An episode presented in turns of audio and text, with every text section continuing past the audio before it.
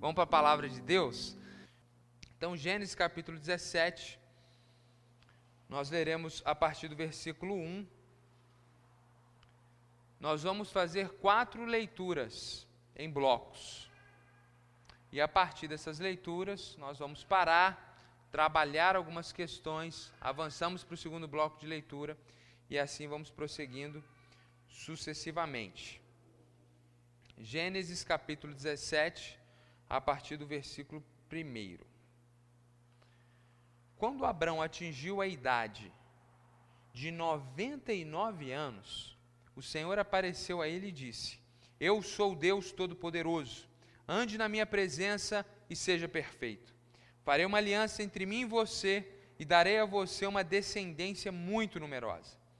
Abraão se prostrou com o rosto em terra e Deus lhe falou: Quanto a mim, esta é a minha aliança com você você será pai de muitas nações. O seu nome não será mais Abrão, e sim Abraão, porque eu constituí pai de muitas nações. Farei com, com que você seja extraordinariamente fecundo. De você farei surgir nações, e reis procederão de você. Estabelecerei uma aliança entre mim e você e a sua descendência no decurso das suas gerações. Aliança perpétua, para ser o seu Deus e o Deus da sua descendência. Darei a você e a sua descendência a terra onde agora você é estrangeiro, toda a terra de Canaã, como propriedade perpétua, e serei o Deus deles. Deus disse ainda a Abraão: Guarde a minha aliança, você e sua descendência no decurso das suas gerações. Esta é a aliança que vocês guardarão entre mim e vocês e a sua descendência. Todos do sexo masculino que estão no meio de vocês deverão ser circuncidados. Vocês devem circuncidar a carne do prepúcio, e isso servirá como sinal de aliança entre mim e vocês. O menino que tem oito dias será circuncidado entre vocês. Todos do sexo masculino, nas suas gerações, devem ser circuncidados. Também o escravo nascido em casa e o comprado de qualquer estrangeiro que não for da sua linhagem. Deve ser circuncidado o que nasceu em sua casa e o que você comprou com dinheiro. A minha aliança estará na carne de vocês e será aliança perpétua. O incircunciso, que não tiver sido circuncidado na carne do prepúcio, deve ser eliminado do meio do seu povo, pois quebrou a minha aliança. Deus fala mais uma vez com Abrão, e quando Deus se revela, ele se apresenta dizendo o que ele já tinha dito outrora: ande na minha presença e seja perfeito. Em outras palavras, ser tu uma bênção. Deus está se revelando a Abraão mais uma vez. Ele diz: Eu sou o Todo-Poderoso, eu sou o El Shaddai. A gente ouve muito essa expressão, expressão hebraica El Shaddai, vem ser traduzido como Todo-Poderoso ou do grego onipotente, é o, é, é o mesmo equivalente, são traduções. Então Deus se apresenta como aquele que tudo pode, e se não me engano, é muito se não me engano, não.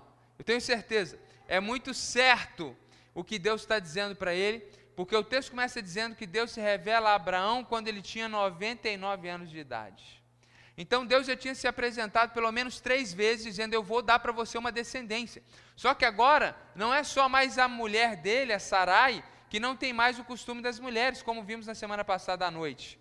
Naquela ocasião, já não tinha Agora ele também tem 99 anos de idade e o seu corpo também está enfraquecido. Então Deus se apresenta como o Todo-Poderoso, como aquele que faz milagres, como aquele que pode absolutamente todas as coisas. Então Abraão, diante desse, desse Deus que se revela, ele se prostra em terra, diz o texto bíblico, e Deus ali fala com ele de uma forma muito forte e muito poderosa. O que Deus está fazendo aqui nesses versículos, meus irmãos, é renovando a dupla aliança que Deus tinha feito com Abraão, a dupla promessa que tinha sido feita, Deus está primeiramente renovando isso. Primeira promessa, eu vou dar para você um filho, e através desse filho vai surgir uma nação que vai abençoar todas as nações do mundo. Segunda promessa e aliança, eu vou dar para você e para sua descendência essa terra que você está sendo hoje peregrino peregrino, naquela, naquela época Canaã, hoje Palestina, Israel. por que, que Deus está renovando essa aliança com Abraão? Porque nós vimos na última passagem, no capítulo anterior, que Sarai e Abrão, ou melhor dizendo, surge com Sarai e Abrão peca também de forma conivente e na sua passividade, parece que eles não estavam acreditando mais nessa promessa que Deus estava dando a um filho. Então eles se entregam a um estratagema de viver essa oportunidade de Abraão ser pai de uma forma que Sarai oferece a sua escrava, expõe o seu marido, propõe ao seu marido cometer adultério, para que a partir daquela mulher grávida, ela pudesse adotar aquela criança, a criança da escrava, e ser então filho da promessa que Deus havia prometido, mas que Deus não estava cumprindo. Então, como eles erram, eles pecam, Deus vem se manifesta, a, a, a escrava Agar, salva a criança Ismael, faz promessas para a criança Ismael, Deus agora se apresenta para Abraão e para Sarai, especialmente aqui no primeiro momento, Abraão, para renovar essa aliança, mostrando que apesar da infidelidade de Abraão, Deus continuava fiel à sua aliança. Então Deus se revela dizendo: Olha, eu vou dar a terra como eu prometi, e eu vou dar um filho para você como eu prometi. O texto bíblico diz que essas alianças são perpétuas, e eu quero explicar isso para você. Do filho que veio de Abraão, Isaac, depois veio Jacó, os seus doze filhos, as doze tribos, e se formou a nação de Israel. Da nação de Israel veio Jesus. E agora, todos aqueles que colocam a sua fé no descendente de Abraão, que é Jesus, estão debaixo da bênção e das promessas que Deus deu para Abraão. De forma que a descendência de Abraão, que perdura, não é a descendência segundo a carne, mas é a descendência segundo a fé. Não é segundo a descendência do, da circuncisão da carne, mas agora é a descendência da circuncisão do coração. Ou seja, todos aqueles que têm fé em Cristo Jesus são descendentes de Abraão, porque Abraão é o pai da fé. De forma que, quando o texto bíblico diz que Deus tem uma aliança com a descendência de Abraão, uma, uma aliança que dura para sempre, isso significa que Deus tem um compromisso conosco, com a igreja, com aqueles que são filhos de Abraão pela fé. Esse é o sentido de uma aliança perpétua com a descendência de Abraão. Quando nós falamos sobre a, dar a terra de Canaã como uma promessa perpétua, aqui nós comemos, começamos a ter um pouco de dificuldade, porque o próprio Deus, um pouco mais para frente, na verdade, bem mais para frente, quatro séculos depois, ele vai continuar a explicar isso para o povo e dizer para o povo, através de Moisés, o descendente de Abrão, que essa terra vai ser perpetuamente deles até o dia que eles forem fiéis. Porque no dia que eles fossem fiéis, Deus iria tirá-los da terra e entregar essa terra para outros povos. E a gente viu que isso aconteceu uma primeira vez, quando a Babilônia dominou Israel e levou a liderança toda deportada como cativeiros, como exilados, como refugiados, prisioneiros de guerra. Depois eles clamam a Deus na Babilônia, Deus reverte a situação, traz o povo de volta e concede novamente a terra para eles. Só que aí eles pecam mais uma vez, e eles vão peregrinar mais uma vez, são trucidados pelos Seleucidas, essa é uma parte que nem tanta gente conhece, então não quero focar aqui para não trazer confusão.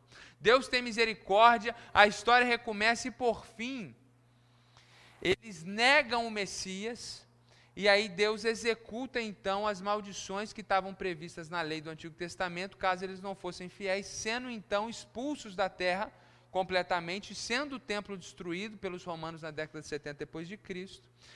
E de lá para cá, nesses dois últimos milênios, o que nós temos é uma presença de Israel muito pequena, comunidades judaicas ali na região da Palestina, a partir do século 8, 9, uma grande dominação e colonização árabe, e agora no século 20, uma decisão da ONU propõe o compartilhar da terra entre duas nações, uma nação árabe e uma nação israelense. Isso está sendo discutido até o dia de hoje, porque os árabes não gostaram da decisão, mas de toda forma a terra não é toda mais de Israel, como Deus havia prometido. Por quê? Porque Israel pecou. E a gente vê na própria Bíblia que, a partir do momento que eles pecassem, a terra seria retirada deles. Então, eu quero que você entenda isso. Nós não cremos que o povo de Israel é mais especial do que a igreja de Cristo. A descendência de Abraão, que é abençoada para sempre, é a descendência de Abraão pela fé. O Novo Testamento nos ajuda a entender isso em diversos textos, Romanos, Gálatas, nos ensinam sobre isso.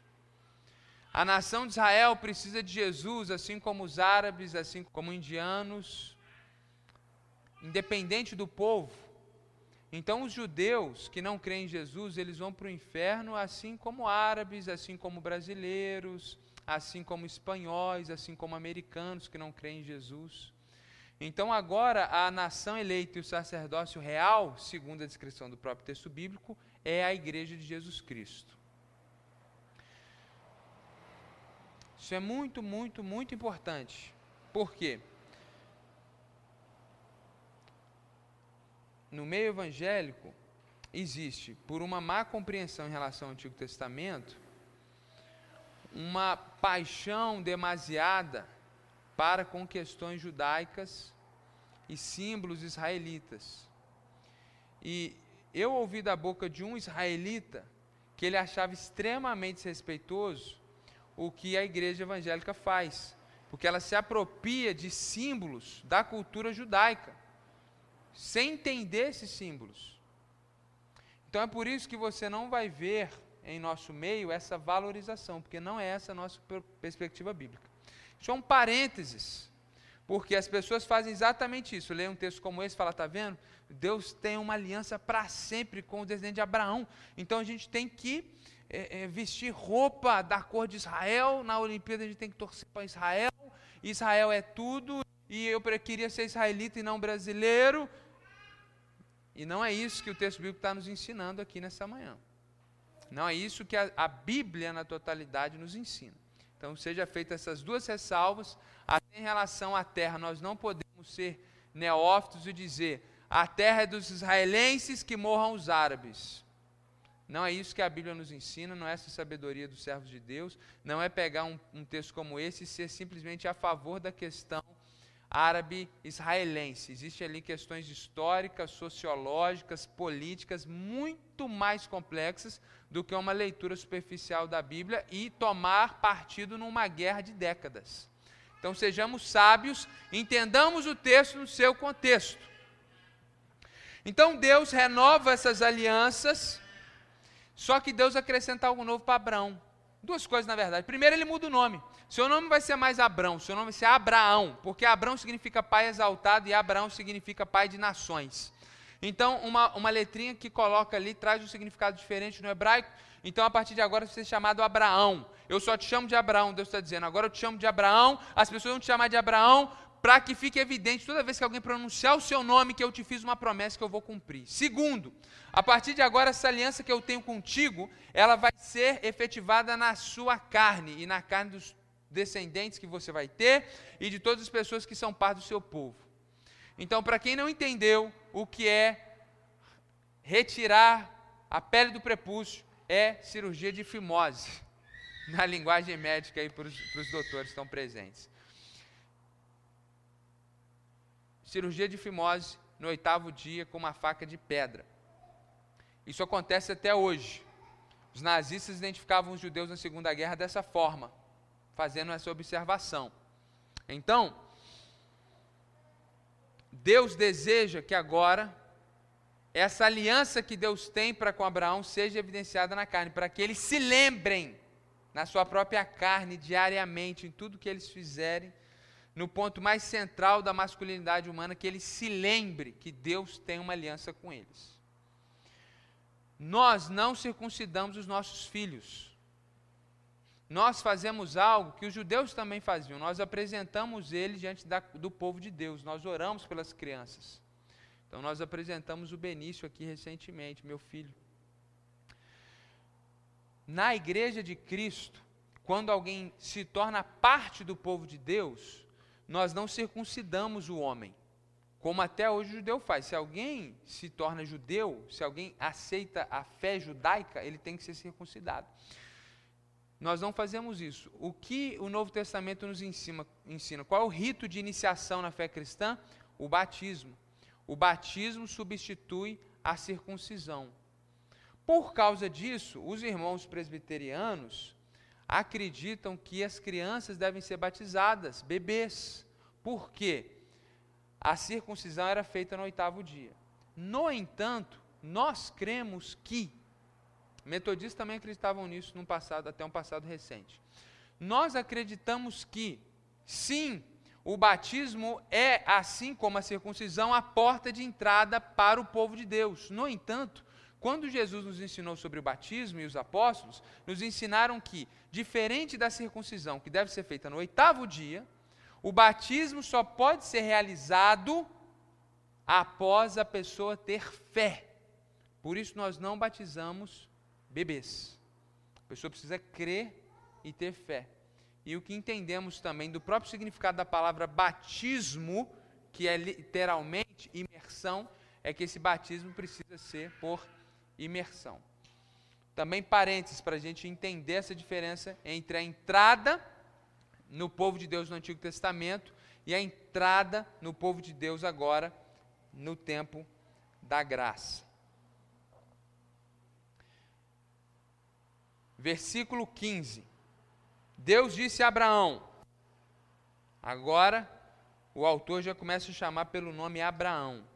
A Sarai, sua mulher, você não chamará mais de Sarai, mas de Sara. Porque também essa mudança de nome mostra isso, que agora ela vai ser mãe de nações. Eu a abençoarei e darei a você um filho que nascerá dela. Sim, eu a abençoarei e ela se tornará nações. Reis de povos procederão dela.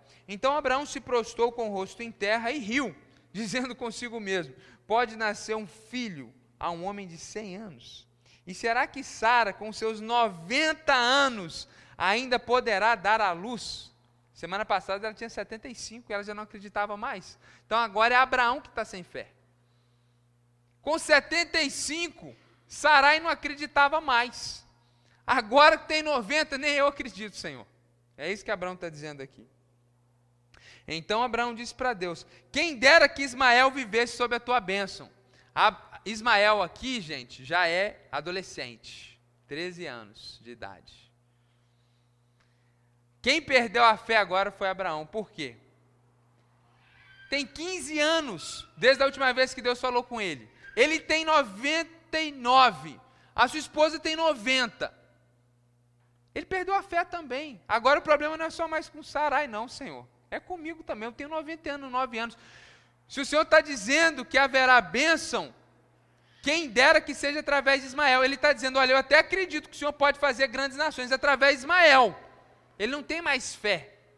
Ele perdeu, não que ele não tenha fé em Deus, irmãos. Ele perdeu a fé que esse milagre poderia acontecer. Então ele está propondo para Deus que seja através de Ismael. Deus lhes respondeu: Na verdade, Sara, a sua mulher, lhe dará um filho, e você o chamará de Isaac. Não é Ismael. Não é Ismael. Vai ser um filho que vai nascer dela. Estabelecerei com ele, com Isaac, a minha aliança, aliança perpétua para a sua descendência. Quanto a Ismael, eu ouvi o pedido que você me fez. Você ama o seu filho, está 13 anos de idade, você viu crescer, ele está com você, você ama o seu filho, eu vou abençoar o seu filho Ismael, como você está me pedindo. Vou abençoá-lo, farei com que seja fecundo, multiplicarei extraordinariamente, ele será pai de doze príncipes, que são os doze príncipes aí dos árabes, e dele farei uma grande nação.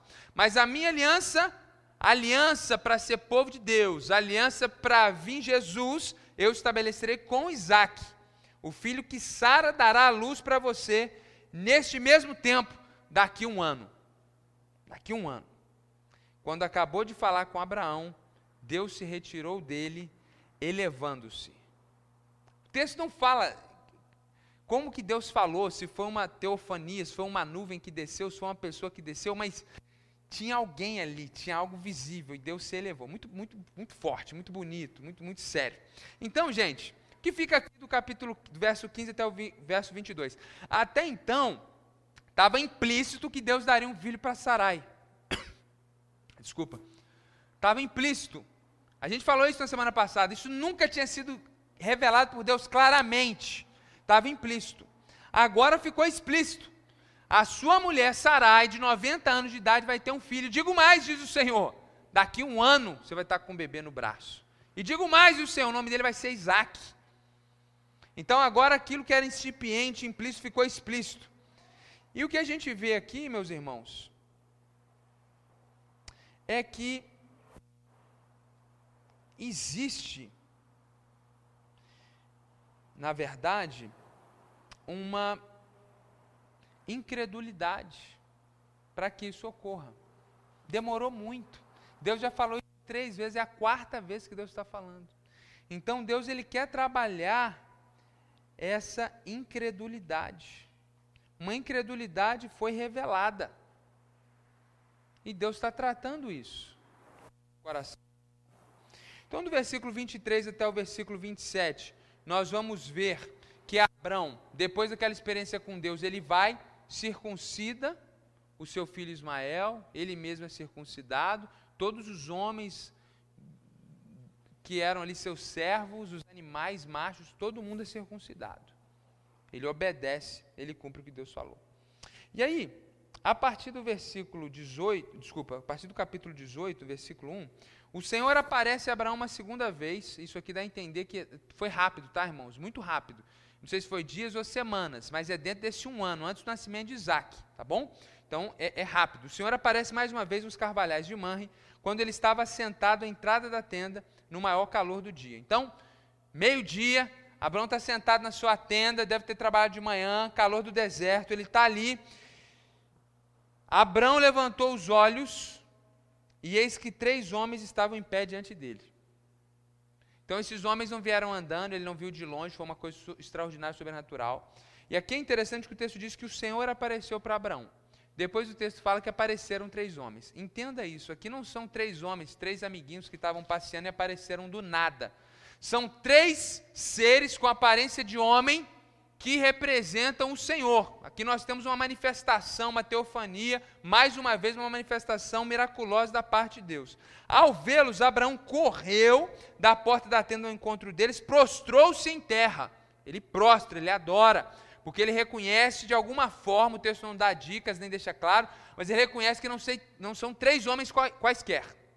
Ele diz: Senhor meu, se eu puder obter favor diante dos seus olhos, peço que não passe adiante sem ficar um pouco com o teu servo. Ele reconhece que aqueles seres são celestiais, de alguma forma, e ele diz: Fica aqui na minha tenda, me, me abençoa. A gente vê o neto dele, Jacó, também encontrando um homem, em formato de homem, sabia que era um ser celestial, e ele agarra esse homem e fala: você só vai de volta para o céu depois que você me abençoar. Então isso não acontece mais no Novo Testamento, não acontece no nosso tempo, a gente não entende isso. Mas você imagina, você está recebendo, de repente, para três homens ali na frente da sua casa, você sabe que eles apareceram assim, você sabe que eles estão vindo do céu. Pelo amor de Deus, entra na minha casa aqui e me abençoa.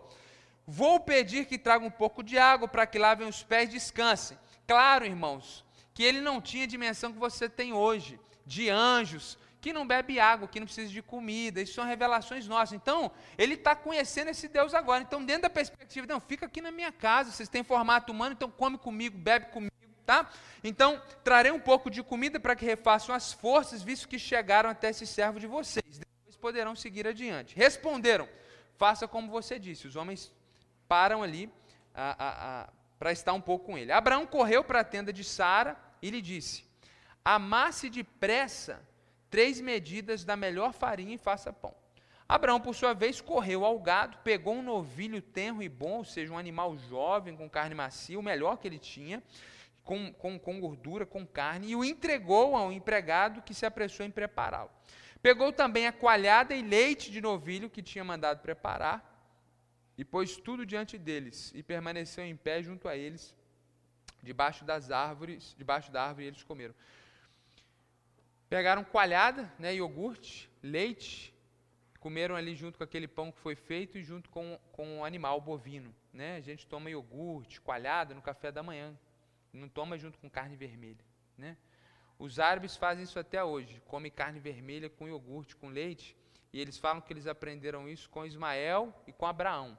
O prato principal da Jordânia, que é o coração do, do mundo árabe, prato principal é isso, é cordeiro cozido no iogurte. Um dia eu vou fazer aqui na igreja, vocês vão ter que comer. Tô brincando. Eu aprendi a gostar, mas é bem desafiador. Então lhe perguntaram, o Senhor, no formato daqueles três homens, pergunta: Onde está Sara, sua mulher? Olha só.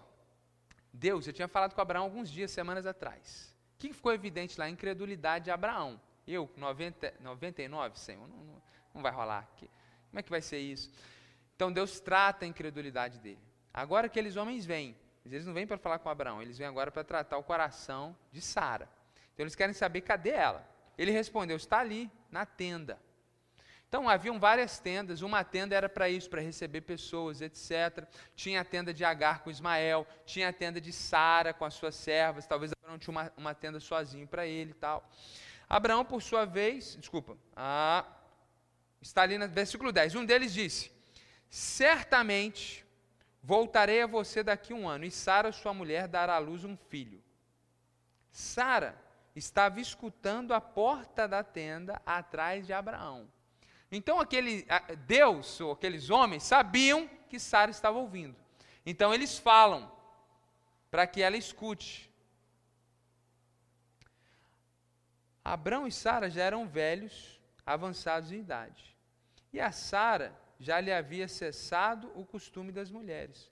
Por isso Sara riu em seu íntimo, dizendo consigo mesma: Depois de velha e velho também meu senhor, terei ainda prazer?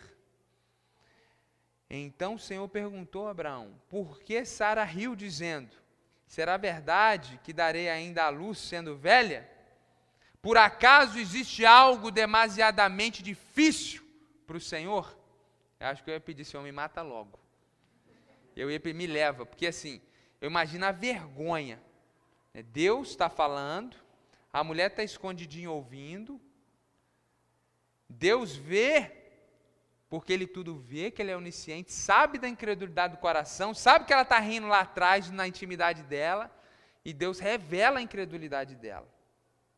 E aí ele diz de novo: daqui um ano, neste mesmo tempo, voltarei a você e Sara terá um filho. Então Sara teve medo.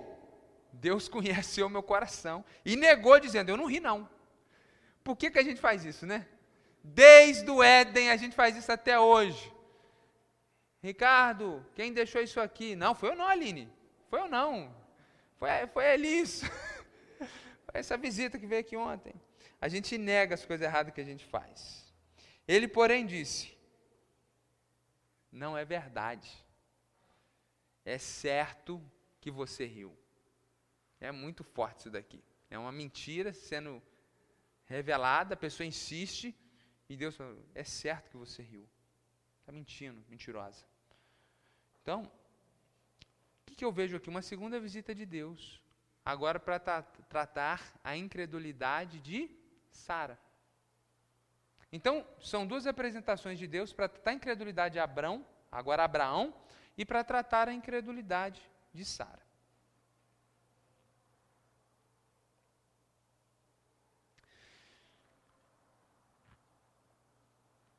Bom, se a gente pudesse resumir tudo, que a gente falou aqui, o que, esse texto quer ensinar para nós? É que Deus, pacientemente e progressivamente, revela para o seu povo, se revela para o seu povo, ajudando em suas fraquezas e incredulidade. Deus revelou para Abraão uma vez, falou com ele, fez promessas. Abraão fez tudo errado no Egito. Deus se revelou para ele mais uma vez. Aí teve aquela situação da guerra, Deus se revela para ele de novo. Aí a, a, a Sara fez tudo errado, arruma um filho bastardo. Aí Deus vem falar com eles de novo. Agora o coração deles está cheio de incredulidade. Eles não acreditam mais. Deus vem, Deus fala. Deus vem, Deus fala. E cadê o filho? 99 anos de idade, cadê o filho? Então, O coração dele está cansado, está sobrecarregado, está com incredulidade. Então Deus se revela pacientemente. E por que progressivamente? Perceba isso. Deus fala uma coisa com Abraão, na segunda vez que ele fala, ele amplia, e agora ele está deixando claro: o nome vai ser Isaac, vai ser daqui a um ano. Então Deus se revela progressivamente para o seu povo, ajudando a gente nas fraquezas e na incredulidade. Então, meus irmãos, aplicando para a gente encerrar, nós, como Abraão e como Sara, somos suscetíveis a fraquezas. Há momentos que falta fé. Há momentos que a gente olha a palavra de Deus e a gente não consegue acreditar. Há momentos que Deus nos falou coisas de forma específica e é difícil para a gente acreditar porque tudo ao nosso redor é diferente. Tudo ao nosso redor diz que não, tudo ao nosso redor é contrário. E muitas vezes a incredulidade bate no nosso coração em relação àquilo que Deus falou conosco, pessoalmente, em relação àquilo que Deus falou a todos nós, que é eterno, que é a Sua palavra. Às vezes é difícil acreditar para os adolescentes, para os jovens, que ser fiel a Jesus é melhor do que se entregar do que experimentar as coisas que o mundo oferece. Às vezes é difícil acreditar que vale a pena ser fiel, porque na eternidade você vai ser recompensado, e que vale a pena não mentir no seu trabalho, não fazer falcatrua no seu trabalho, porque Deus vai te recompensar na eternidade. Falta fé muitas vezes, e muitas vezes as pessoas fazem errado. Muitas vezes falta fé, como faltou para Abraão, como faltou para Sara. E é muito bonito perceber que nesses momentos, Deus pacientemente ele se revela mais uma vez, ele se apresenta mais uma vez e ele renova a nossa fé. Então Deus, meus irmãos, ele colocou em nós a capacidade de crer, nos deu o dom da fé, como diz a palavra de Deus. E ele vem sempre, pacientemente, progressivamente, nos aquecendo, nos renovando, nos recolocando no caminho correto, assim como a gente vê ele fazendo com Abraão, assim como a gente vê ele fazendo com Sarai. E é muito bonito perceber que a revelação de Deus ela é progressiva. Deus não se apresentou a primeira vez para Abraão e disse assim, ó, desce ao sul da onde você está, sudoeste, você vai chegar numa terra, você vai encontrar um rio chamado Jordão, e aquela terra eu vou dar para você. Você vai peregrinar nela por volta de 30 anos, aí eu vou te dar um filho chamado Isaac. Vai ter fome, você vai precisar ir para o Egito. Quando você for lá, toma cuidado. Deus não fala isso. Deus não entrega o pacote completo. Assim também é para nós. Deus tem coisas para fazer na nossa vida e nós não vemos todo o cenário. Deus permite que situações difíceis aconteçam que Ele quer trabalhar algumas questões na sua vida e para você talvez não faça sentido nenhum. Por que, que Deus está permitindo isso acontecer comigo? Por que, que Deus permitiu essa morte? Por que, que Deus está permitindo essa doença? Não faz sentido nenhum. Deus é bom, Deus me ama. Por que isso tudo? Era o que passava na mente de Abraão também, porque ele não via toda a história. Por isso que o chamado nosso é, um de, é de fé. E Deus vai se revelando para nós, meus irmãos, progressivamente. Então, às vezes, o cenário que você vive nada faz sentido. Mas daqui um ano começa a ter luz. Daqui cinco anos começa a ter luz. Daqui dez anos tudo fez sentido. Daqui 30 anos você celebra aquilo que você passou, que foi difícil. E agora você entende completamente os propósitos de Deus. Então olhe para a sua história, olhe para trás. E quantas coisas eram difíceis, incompreensíveis, desafios intransponíveis, você não compreendia, mas hoje, quando você olha para trás, você diz: Deus estava me abençoando através daquele problema, porque olha o que aconteceu hoje, olha como isso foi importante para esse contexto, olha como isso foi importante nesse sentido. E aí você vê na sua própria história que sim, Deus não vai te dar todas as respostas hoje, nessa manhã, mas Ele vai no tempo dele no tempo certo, a acrescentar aquilo que você precisa ouvir para você continuar caminhando. E assim, progressivamente e com muita paciência, Deus vai se revelando e revelando tudo que precisa ser revelado para que você continue a caminhar dentro da vontade dele. Então, não fique ansioso, desesperado, se você não entende todos os porquês das tragédias que batem à sua porta. Não fique ansioso, desesperado e saia fazendo coisas que você não deve fazer, porque você não compreende o que Deus está fazendo. E sim, Deus nos faz promessas, mas Ele não cumpre todas elas no mês seguinte. Então, o justo vive pela fé na promessa de Deus, e não no cumprimento de todas elas de forma extraordinária, todas em uma só semana. Então, existem coisas que nós não entendemos hoje, mas Deus está em um processo com você. E Ele está cuidando de todas as coisas. Ele está cuidando da sua vida. Assim como Ele cuidou de Abraão e assim como Ele cuidou de Sara. E agora nós temos uma promessa explícita e clara. Está chegando a hora, Sara, de você engravidar. Haverá o tempo em que o Senhor também falará com você de forma clara, objetiva, é o fim da tristeza, é o fim da amargura. Agora é tempo de riso. Chegou a hora do Isaac, chegou a hora da cura, chegou a hora do milagre. Mas eles esperaram no mínimo 30 anos. Não sejamos imediatistas como a cultura do nosso tempo. Deus é eterno e nos criou para vivermos para sempre com Ele. Então, Ele não está preocupado em te dar todas as respostas agora, porque vocês vão passar a eternidade juntos com o Senhor. E algumas questões só compreenderemos na eternidade e muitas delas daqui a alguns anos. É muito feliz quem consegue viver crendo nisso, que o nosso Deus é paciente, se revela progressivamente, e com isso ele vai nos ajudando nas nossas fraquezas e incredulidade.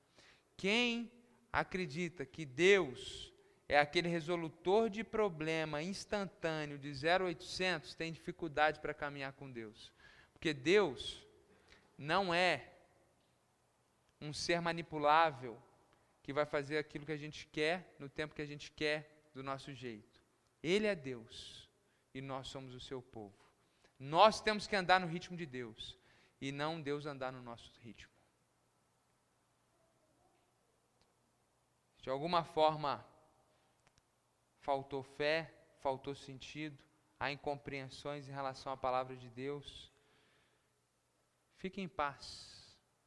Deus, no tempo certo, vai revelar para você que você precisa fazer.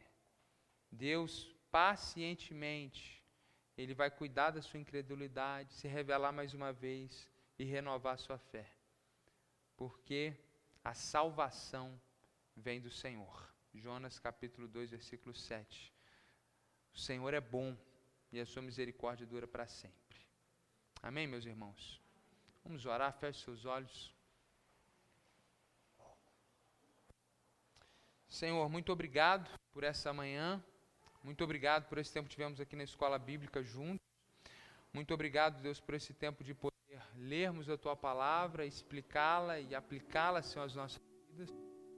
E assim como Abraão e Sara estavam ali décadas esperando o cumprimento de uma promessa, esperando que algo fizesse sentido, Muitas vezes é assim que nos tornamos diante da dor do sofrimento, sem fé, incrédulos, pensando que o Senhor não vai fazer porque há muito o Senhor não tem feito.